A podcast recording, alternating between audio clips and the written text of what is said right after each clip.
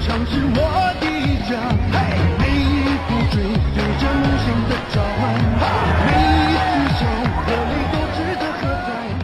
只要呃，欢迎来到本期的懒熊三缺一啊，我是郑浩荣。那本期我们主要是想聊聊关于天津天海转让的事。那今天也就是三月十三号上午，天海方面也做了这个官宣啊，现在这笔交易基本上应该就是在等中国足协的审批了。那今天我们也邀请来了著名的足球评论员，也是思克足球的创始人严强老师，以及懒熊体育的足球记者李静玲，一起来聊聊这个话题。呃，那首先，其实自从三月五号天海发布这个零元转让的消息以来，它已经引发了外界、再一次对于中国足球的一个争议。那可怕的可能不是说一家职业足球俱乐部，呃，一家在中超这种中国最顶级足球赛事的足球俱乐部，它挂出来的价格是是零元。可怕的可能是外界当时都觉得说，呃，即便是零元，也没有人愿意接手。所以我首先想听听严老师，你当时听闻这个零元转让之后，你的第一个想法是什么？我觉得挺合理的呀，因为这是非常特殊的一个足球俱乐部啊。因为我们都知道天海是如何形成的，包括它之前的成长啊，他之前有过的一些嗯股权的归属和在过去三四个职业足球赛季当中他的投入，呃，到这么一个地步呢，我觉得零当时我看到这条新闻，就是说他这个呃零成本的转让，其实我更关心的问题就是。他过往的负债如何来处理，如何来解决，以及当地政府对他的相应的支持还能不能延续下去？那呃之后这一周显然是围绕这些问题啊，这些新的投资方对他有兴趣的这些嗯机构，可能都希望啊在快速谈判当中能够回应这些话题，能够解决这些问题。好，因为静林最近也一直在跟踪这个事情，那首先还是请静林先跟我们简单介绍一下这个事情呃一些经过吧。啊，最近的情况是三月五号，天海发布了零零价转让的那个公告，然后到了三月七号，足协就给天海呃致函，要求天海提交一些相关的资料，包括俱乐部资金情况的证明，包括一些涉及国际足球纠纷的案件，还有欠款方面的一些证明。然后最重要的是，足协直接把原本天海在转让协议中提到的期限三月十四号提前到了三月十二号。当时这个消息出来之后，其实人们就比较悲观吧。当时因为，呃，从五号到十二号是一个很短的时间，完成整个股权交接其实是比较困难的。当然，呃，通过后面我们也能了解到，其实万通在接触天海是从很早接触到天海，所以。整个的这个股权交接也并不是在这么短短的不到十天的期限内做出来的。呃，这个过程中其实有很多企业也在接触。之前有媒体报道，有一家北京的企业之后，甚至有舆论去猜测到是字节跳动和呃收购狼队的复兴。当然之后，字节跳动也很快其实发布了那个辟谣的一个呃声明。现在还是得等那个足协的最后审批，是吧？对对对，因为按照中国足球职业俱乐部的转让规定来说，俱乐部转让是其实足协是有一个明确的一个流程的，需要在赛季结束后到第二赛季开始前的一月十号提交材料。所以其实，呃，中超已经给天海延后了很长时间。俱乐部股权交易的话，足协对于股权的受让双方都有严格的一个要求。所以现在的话，其实天海并不一定完全获得了下赛季中超的参赛资格。呃，现在目前就是需要等待足协的一个审批，包括审批之后的公示，才能决定最后天海能否拿到这个中超的准入资。严老师，你你之前对这个事情，或者是包括对天海这个俱乐部，会有一些什么样的比较深度的了解吗？就是大家可能会想知道，最终为什么是万通，而且他关键是说他会选择在这个节点来来进军呢？呃，据我所知，讨论想要去接手天海的机构不止这一家，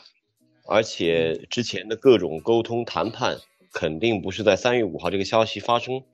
之后才会进行的，因为你在一周之内不可能完成那么多的沟通和铺垫，这里头可能复杂的呢，就是我们还是得回到天天天津天海这个俱乐部的过往的组成，权健，权健集团在这里面扮演的角色，包括权健之前呃。进入到这个俱乐部的各种管理人，以及是管理人工作方向的变更，呃，这当中就牵涉到了很多不同的利益取向。那大家肯定很关心的一个问题，为什么是万通啊？以及这个为什么呢？是房地产行业啊，会最终介入到这个足球层面上来？我觉得这和现在中国社会经济的现状是非常吻合的。因为其他的行业，任何一个行业吧，我觉得，呃，它要进入到职业足球这样的超高投入而产出完全无法预估的。嗯，这样的一个境况里头，如果是没有一些过往的积累的话，谁都不敢一头扎进来。呃，咱们不能回避的一个现实就是，过去这五年时间，其实中国经济至少这个增速是在放缓的。呃，而且现在在这种疫情呃冲击之下，哪怕是过去几年一些成长比较快的新生行业，可能对于未来经济的发展都有些不确定性。只有具备一定积累，而且有比较强的，嗯。社会人脉啊，政府公关这样的一些资源的机构才可能介入进来。如果用排除法的话，我觉得除了房地产行业之外，我们很难很难找到其他的行业愿意介入进来。而万通呢，又是在整个房地产行业当中啊，可可以说是最早扬名立万。但是在呃后起的这些像富力啊、恒大崛起之后呢，慢慢的好像退出一线这样的一个机构。呃，那我觉得。也许啊，他们会嗯，在自己的通盘考虑当中看到了一些新的增长的机会。因为据我所知，万通这几年它的一些投资方向也是在向呃文化、体育啊，像这样的一些嗯新的行当有一定的转移。刚才其实严老师也提到了，这就是说地产公司在整个的排除法里头，可能最终是被剩下来的那些。那其实这个话题在中国说了很多年了，我就是想。其实您自己对整个的欧洲足球的了解很多，我就想说，在欧洲是不是也经历过这么样的一个阶段？就是说，呃，什么样的行业，他可能在选择去做这个职业足球的投资人的时候，会有一个迭代。包括说，你看日本的实业团足球做了这么三十多年，他也他可能也经历了不同的行业的公司去投资职业足球。呃，那在中国可能这十来年，甚至是二十年。都是以地产公司为主，所以从这一点上，你怎么来分析呢？如何跟国外的这个成熟的这个过程对比？呃，如果要对比的话呢，我们只能以在二战结束啊到六七十年代啊这样的一个二十年区间，欧洲足球出现过呃类似的一种状况，就是那些在二战结束之后，呃整个社会恢复过程当中一些新生行业。或者说一些新新生的一些呃社会阶层吧，他对于投资足球、拥有一个足球俱乐部，他有比较强的这种呃这种愿望。但是具体到某一个经济生态当中的具体行业，像中国房地产这样，呃，我觉得是没有的，没有说某一个行业的这些大佬们纷纷的几乎是齐头并进嘛，加入到一个体育项目的联赛当中，这个是闻所未闻、见所未见。那。呃，如果说对比欧洲当时的境况呢，我可以举几个例子啊，就是比如说像嗯阿斯顿维拉当时的这个老板，呃，Deadly Dog，这个呃道格爱丽丝，哎，他投资阿斯顿维拉呢，他其实都还是有乡土情节存在啊，就再包括像布莱克本这样的俱乐部是当时这个钢铁大王，而。阿斯顿维拉的这个道格·爱丽丝，他是做类似于旅游行业的，但是他是给那些服务这些退休基金的这些呃旅游行业来做呃各种家庭旅游套餐啊这样的一个机构。你说他自己的财力多么雄厚吗？也算不上。但是呢，在相对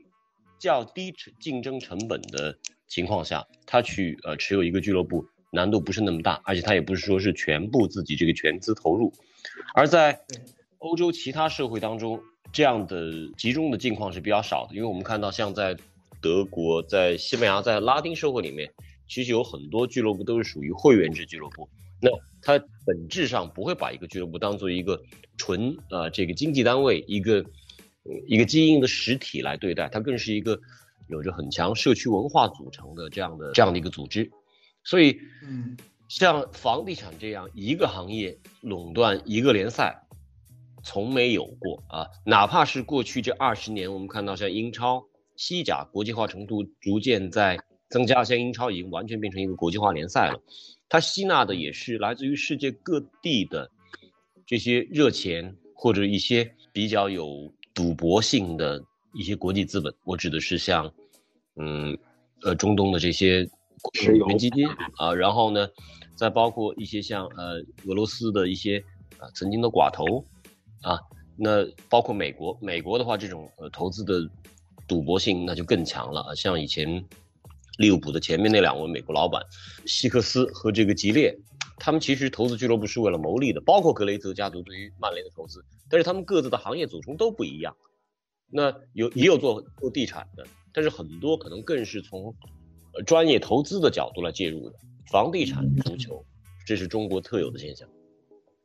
嗯，就您刚才所说，其实一个是本来是社区的一个属性文化，包括它自己的情节；另外一个可能到近年整个国际化之后，它带有一些投资属性，在中国的属性又不太一样，比较特殊。包括像其实你像日本，像乐天，乐天这些年在足球也做了一些比较大的动作。那中国，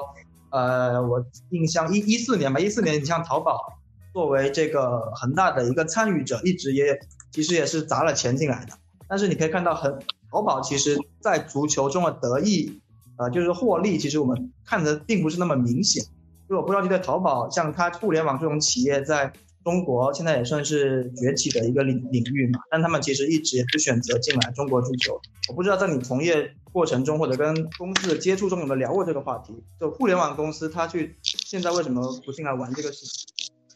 呃，很简单，我觉得足球对他们来说，对于新的行业啊，对于新资产来讲的话，足球是一个重资产的一种行业，而且除非你是追求快速增加自己的知名度，否则投资中国足球对他们来说这个见效太慢了。呃，互联网的经济可能我感觉在中国也其实也是有一些这种加速发展过程当中有很多一些变态的存在，它这种投入产出比和投入的这种嗯回收的时间耐心比传统行业要更差。互联呃，我就呃啊，房地产呢，相对而言，其实它是也属于重资产运营，而且对于这种投入产出，它的时间线，我感觉比互联网企业、互联网一些投资人来讲的话，可能耐性要略充分一些啊。这两点上来讲的话，匹配度要会更高一点。呃，而且我觉得像互联网的企业增长的非常快，消亡也非常非常快，所以我觉得对于足球投资这样的项目，他们是不是能吃得透？有没有这样的嗯投资眼光和耐心？现在看是没有的。而且我觉得您前面提到淘宝，淘宝和恒大对于这个恒大淘宝俱乐部这个投资，如果现在回想起来，当时我就说过啊，我就觉得一个俱乐部如果两个股东各占百分之五十的股份，这是最差的股权结构。现在看来也是也的的确是如此。我觉得任何一个企业，别说一个足球俱乐部了，两个老板各占百分之五十。这不是说笑话吗？是，那其实这个消息出来之后，我可以看到整个舆论的一个比较大的疑问，就应该说球迷吧，或者是外界，他觉得万通目前的财力呢，是否去能够支持一家俱乐部在中超目前所需的资金投入？因为大家可能会去看万通这几年的一个呃营收的状况的变化呀。那包括其实呃我也知道，可能严老师这边跟现在这次的其实参与其中的合力万盛也有一些合作、一些关联，所以我估计你也会更熟悉。所以我想第一个问题就是说，呃，这次万通去收购之后，包括就是他以前有合力万盛这块足球业务嘛，而且也有足球运营的经验，无论是赛事啊、青训啊、俱乐部啊。那如果假设这次呃这个整个的收购都顺利完成之后，呃，你觉得他们可能会给天海带来什么不同吗？然后他们现在的这种花钱的方式会是什么样子的？会是哪种类型的？啊，首先我觉得合力万盛这应该是一个枢纽啊，这应该是万通啊最终呃能够接手天海的一个一个决定性的一个枢纽。因为合力万盛呢这个机构我了解比较多，因为他们从事呃体育前前后后可能有了上十年的积累，从最开始做赛事，到后来呃参与一些本土化的青训，比如说他们跟他们的广西有很好的一个训练基地，然后再到嗯海外进行俱乐部的收购。我们现在来看。这个中资收购欧洲俱乐部，收购海牙，和力万盛是第一家啊，呃，那一定意义上，他此前走的几步呢，都是引领风潮的，包括呃这个呃更早以前这个意大利超级杯啊，在北京的举办，鸟巢，嗯嗯哼，所以我在想，这方面我没有跟他们的这个当事人具体聊过这个天津天海这个事情，因为我觉得在这个时候去去提问呢，也不太合适啊，因为是多方在这个洽谈的过程当中。但是据我所知的话，因为我本人也是这个海牙俱乐部，现在还是他的这个监事之一。我们上周还开了一个跟海牙的，嗯，现在俱乐部状况比较惨，海牙 在荷甲的状况不是特别好。但是，我觉得从跟海牙多年的呃这个沟通和往来。得出的积累是非常非常丰厚的，就是荷兰人是如何来对一个俱乐部来进行组织架构这方面的设计，来嗯规划自己的青训和自己的呃这种本土化的构成。我相信啊，和另外胜在跟他们打交道，在持有这个俱乐部过程当中学到了很多很多东西，而这些无形资产嘛，可以把它规规划为如何和如何在中国落地。如何跟中国足球有所结合？那那我觉得，他找到一个合适的一个职业足球的一个载体，是将各方面的资源嫁接起来，能够搭配起来，可能是最合适的一个组合。据我所知，合力万盛之前跟其他的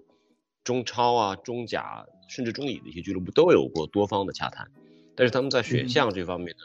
很谨慎，呃，因为。因为我觉得现在如果大家完全是以啊一个中超俱乐部保级就得每个赛季投资三个亿这样的一些简单粗暴的方式去框算的话，那谁都不愿意来加入到这个游戏。但是如果能放在一个更大的一个国际足球资产啊，包括人力资源各方面一个大的循环圈当中，去呃做统筹和规划的话，去取长补短的话，我觉得也许对于中国职业俱乐部现在经营的这种困局。啊，能够找到一些新的发展机会，但是这当中仍然是有着多重的艰难险阻，有着太多太多关爱需要克服。我觉得他比较现实的一个关爱就是说，他假设他啊一切顺利留在了中超，那他新赛季呃现在这个转会窗也卖了不少人了，就他下赛季其实去打的话也会比较艰辛。呃，从整个假设他留在中超，整个赛季的前景，您有什么一个判断吗？如果他留下来的话，真不好判断，因为现在还有好多不可知的问题。首先啊，我觉得我们现在能把握住的消息，无非就是呃，万通会全盘接手天津天海，但是天津天海能不能够达到中国足协准入的标准？那包括目前这个俱乐部内部存在大量的问题，因为内部我们都知道，他的前总经理现在已经去了深圳。而且呢，有不少球员也是跟着这些管理者的变更，也是离开了俱乐部。那你就首先就会切实到，呃，可能过往的债务万通不用承担，但是接下来球队的管理，整个这个团队是不是要重新搭建？这是其一。其二呢，一队如何来整治？你现在处于一个关窗期间，还能不能够在国际转会市场上能得到你想要的球员？选项已已经是非常有限了啊。然后呢，第三呢，我觉得，呃，这个俱乐部毕竟是天津当地的俱乐部，中国所有的职业足球俱乐部的成立、成长和后来的发展，最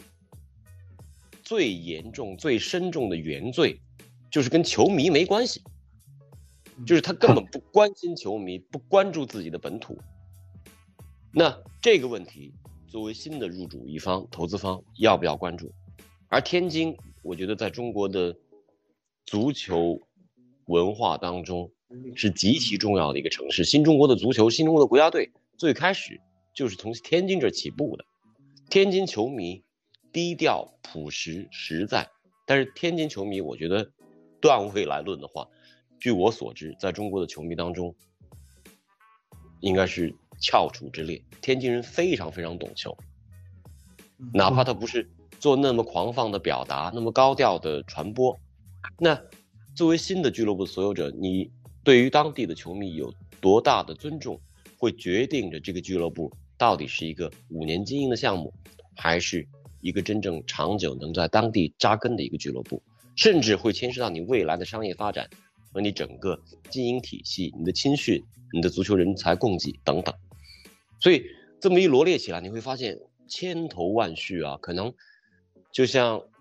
一个创业机构一样的，一天得做一万件事，最终你还不知道命运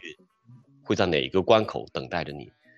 呃，所以，我我就想想起来这一切千头万绪，真的。呃，如果我们归结到一条一个最现实的一个问题吧，可能也是对于球迷来说最直接的问题，就是这个赛季他能不能保级？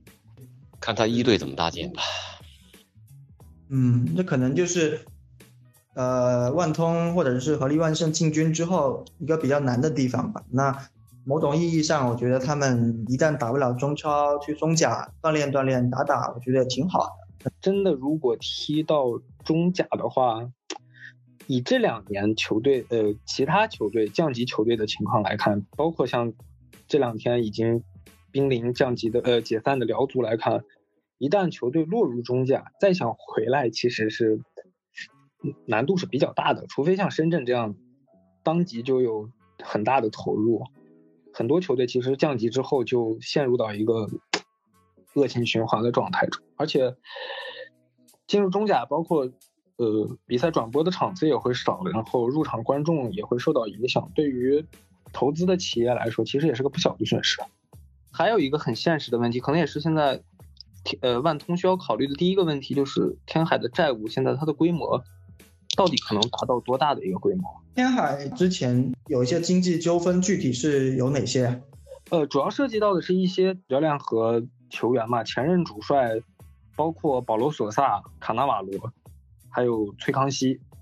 然后球员的话，可能主要是涉及到的莫德斯特。像崔康熙当初权健签下他的时候，崔康熙整个团队的薪水是一亿人民币。然后，但是很快权健就出事儿了，然后崔康熙也就与球队解约，这个违约金的金额应该也会比较大。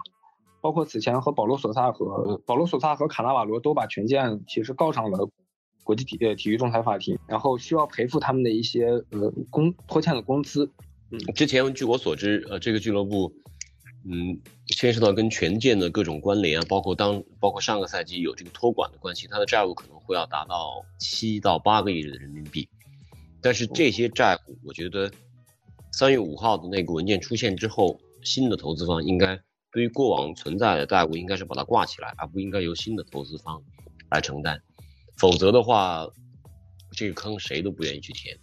还有两个外援啊，这两个外援的各种成本官司，呃，结结合在一起，如果折算成人民币的话，可能又是可能会有接近人民币得两个亿这样的一个成本。呃，那我想这部分的债务的话，可能新的投资人也无从回避了，因为因为它时时刻刻会影响到你俱乐部现阶段的运营，这是个很很现实的一个问题，因为。国际足联可能很可能会做出一些啊，对于中国足球、对于呃天津天海俱乐部不利的判罚。那你这钱给不给？你要不给的话，也许你未来的竞赛资格都保留不了。所以我觉得在这一点上，新的投资方肯定会要顾及这方面的问题。那说实话啊，任何一个负债或者说存在经营困难的一个机构，呃，新的一家来接手的话，我觉得在任何社会航态行业当中，你说完全不理过往的债务而能够。呃，干干净净的接手过来，这这这几乎都不太可能。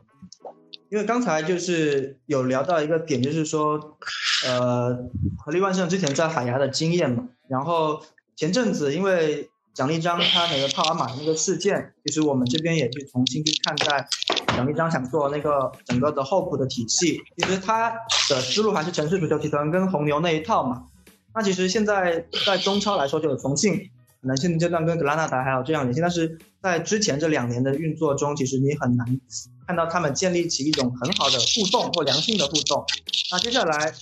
比如说天海跟海牙，就无论海牙现在的状况怎么样，海牙在荷甲一个中游的球队，呃，但是假设一切顺利，天海跟海牙有可能有什么业务联系去产生吗？呃，这是肯定会存在的，而且我觉得这种业务关联应该会非常。呃，我会非常看好这样的业务关联。呃，其实这应该对于海牙，首先这个俱乐部啊，做一个背景这方面的一个介绍，或者说，呃，对于荷兰青训得做一定的介绍吧。海牙这个俱乐部啊，它现在成绩很差，这个赛季，但是以俱乐部规模来讲的话，在呃荷甲应该能排到六七位吧。因为首先我们知道海牙是是荷兰的首都，呃，它这个法理上的首都城市，虽然它城市规模没有。阿姆斯特丹那么大，但是我们知道的国际法庭，包括王宫啊，都是在海牙。那其次呢，这个俱乐部呢，它在当地的这个支持率和这种呃过往这个青训的基础都非常好。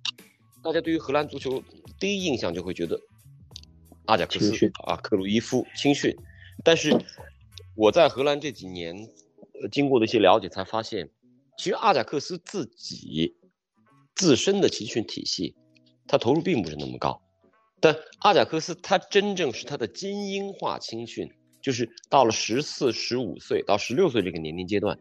因为他财力、名气、影响力各方面都领领先于其他荷甲俱乐部，他其实是在吸其他荷甲俱乐部的血，有好多好多球。我觉得最突突出的一个印象是这个，现在去到巴萨的这个弗朗基德容，他的归属其实，他十八岁还在威廉二世，所以。哎，这些很多在阿贾克斯、PSV，呃，包括呃，菲诺德这三大家之外的俱乐部，他们都有着很好的青训，包括人才培养的体系。只是说，最终哎，把这球员卖出去赚大钱那一块，他们只能分到一个可能百分之二十、百分之二十五的这个，呃，前期的部分的转会分成。呃，所以我觉得，如果结合到咱们要说的这个话题，如果能够跟天津天海结合起来。我觉得海牙在过往青训当中的一些积累，包括这条人员通道，啊，这可能是过往其他的模式、其他体系吧，做的不是那么通畅的。呃，还可以大家举个例子，此时此刻在海牙各个年龄梯队当中，有很有好几位啊中国青少年球员的存在，像这个呃冯子豪，这是在 U29 中卫，这是中青队的球员。那王国栋的呃公子是在。呃，海牙，然后国安这个大李明啊，他的公子也是在海牙。那么之前我们都知道有张玉宁，就是他有五六呃四五名这个中国球员都是在海牙的梯队当。张玉宁当时是在一队，呃，而且张玉宁在当时一队的时候，其实大家对他的呃口碑啊，这个呃观感都很好。但是呢，因为种种原因，他在一队这个获得的首发次数自己不太满意啊，也是急于要打奥运会呢，所以在去年回国了。我之所以。将这些因素都列举起来，其实大家已经看得到，那这条通道从中国哎联赛能够有中超的存在，那在海牙那边，我觉得至少有一个欧洲联赛的一个，咱们姑且把它当做一个跳板都好啊。但是对于中国球员的成长来讲，我觉得如果说旅游是你最终成才淬火那道工序的话，我觉得至少海牙。天津天海这当中形成了一个稳定的关联，而且，呃，据我所知，合林万盛在广西还有很好的一个在当地和当地政府呃配合的一个这样的一个青训计划。这些合在一起的话，大家已经看到了一个真实的一个循环圈。而其他此前有过的一些投资的话，嗯，要不就是国内俱乐部控制不了，要不就是海外俱乐部产生各种状况。但是据我所知，合林万盛不管是对于海牙的控制，还是他们在国内以前做过的一些青训，呃，这些自己的这个主控的成算还是很高的，呃，现在就看天天海这方面能不能够正常启动起来。当然，这一切如果要见到成效，能够真正，呃，有人力培养的生成和未来，呃，发展空间，我觉得这需要很高的一个时间成本。那以后这个路线，它可能在中国现在这个新政这个环境下，它可能是说从。从天海出去，还是说有机是更多是从海牙进来呢？我觉得这应该是双向的呀，这没有说哪一个方向就一定是确定的。我觉得他最终要需要达成的一个平衡是希望，呃，有出有进，呃，彼此都能够，呃，都能够取得比较好的一个竞技成果。但是你说它主要的目的是针对哪一方？我想，如果是从万通投资体育这个大的背景来讲的话。那肯定更是希望能够有更好的中国青少年球员能够送出去，这应该是一条出路。否则的话，孤零零在海外持有一个足球俱乐部，呃，中国人去持有，面对的挑战实在太大太大了。你看最近南普敦已经是要出售了，然后呢，我这个师兄，呃，购买的法甲的尼斯，这还是经营非常好的一个俱乐部，也已经把自己的股份卖掉了。那。呃，包括像国际米兰，我们现在都能看到啊，虽然成绩不错，但是这个投入之高，在意大利当地啊，受到的各种质疑和挑战也非常多。西班牙人现在也看要降级，真的这些经营起来很难很难。呃，它的难，核心一点是在文化上的不兼容，这是最核心的一点。而且呢，你在那边是一个孤立的一个棋子，那大家都会说。中国资本出去最大的能量在哪？不是在于你资本本身，而是在于你有中国这样的一个背景作为依托，有中国这样一个巨大的一个经济体在背后作为依托。如果在海外持有一个俱乐部，而不充分利用这一点的话，那我不知道这些中国的投资人、中国的投资机构和中国资本本身，它在欧洲有什么竞争力？没有，没有竞争力，因为你玩的是别人的游戏，而且是在你是在客场利用持有一支雇佣军去打你完全不熟悉的战争，错误的时间、错误的地方去打一场错误的战争，这不是必死无疑吗？但是如果你能给自己提供一条生命线，有自身的祖国作为依托的话，那我想一切都会变得不一样。嗯，这就这就其实正好是牵扯到我想问你的一个问题，就是说，因为这些年你可能跟业内这些，呃，我把它称为职业足球投资人，就这群这个人群其实不多不多啊，大家可能大家都是富豪啊，无论全球来看都是这样子。但是，呃，最近五年吧，对最近五年来算，我可能在国内去投资一个俱乐部，跟跟国外去投资一个俱乐部，两两者之间的心态和目的其实应该是差异很大的。我刚才听您讲之后，我有一个想法，不知道对不对，就是说，呃，万通也好，合力万盛也好，他在海牙的这段经历其实也差不多快五年了，促使他觉得说我可以去，就是在他去投资天海这个动机里头是占的很大一部分的。就我觉得说我现在在国内，我最好有这么一个阵地，对我以后在外面的运作，整个对足球的投资是有帮助的，可以这么理解。嗯，完全可以。我觉得，呃，其实思路就应该是这样，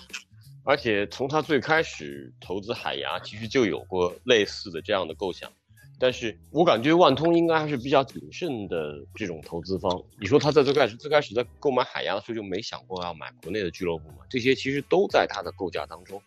呃，包括那时候做这个呃超级杯，意大利超级杯引进中国，当然那时候是有一些品牌传播和口碑的要考虑在内，能够形成自己的一个循环圈。这肯定是在他们原来的商业架构里面就有考虑过，但是这个变化总比你的计划要来得快，因为你在海外购买俱乐部，当时可能有个三五百万欧元就能买到一个很优质的一个一个俱乐部，但是你在国内这点钱杯水车薪啊，而且一个说实话就是有时候这一个俱乐部可能一两个赛季运营的经费会远远在他俱乐部的市值之上，这就是中国职业体育的一种地上河的一种现象。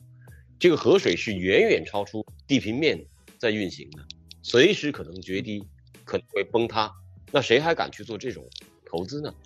那我相信，嗯，这种体育资产的投资，大家可能跟普通投资的逻辑是一样。那我只可能选择在低谷出手，在尽可能降低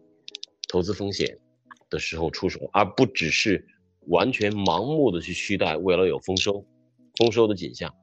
所以我觉得他在收购海牙和收购呃中国本土的俱乐部之间出现一个时间跨度很长的一个时间差，就是因为这样的周边的环境所决定的。过去这几年，据我所知，和联万盛其实是跟很多国内的机构有过了解。这一点上啊，可以参考一下这个城市足球集团曼城这方面。呃，大家都知道，可能从一二年开始，曼城这个 City Football 呃 Global 那时候还没有形成这样一个机构了。就是相关的人士，他们已经开始跟中国各个俱乐部啊、各地的俱乐部去探讨。你看他们谈了多少年？谈了七年，最终才在成都以小股东的方式参与一个中乙俱乐部。那我觉得万通在这方面其实，嗯，跟他们是相似的。另外再比照一下，就中资现在在海外收购的俱乐部里面，运营状况最好的狼队，复兴投的狼队。我询问过当时复兴呃投这个项目的这个呃直接的负责人，就我问他为什么选狼队呢？他给的第一个理由，最重要的理由就是便宜。而我们如果去观察一下复兴，复兴实际上是非常谨慎的一个投资方啊，他在海外投资，在中国机构里面算是履历极其丰富了。但是复兴他的投资真的很少冒风险的啊，可能就是现在这个 Thomas Cook 英国这个旅游机构。让他吃了一次大亏，但是即便这样呢，我觉得他的整个投资逻辑都还是先争取立于不败之地，然后再去谋求未来的发展。现在天海跟海牙假设建立起这种联系之后，你觉得之前，因为我们我刚才跟你一直讨论是那个话题，你觉得说，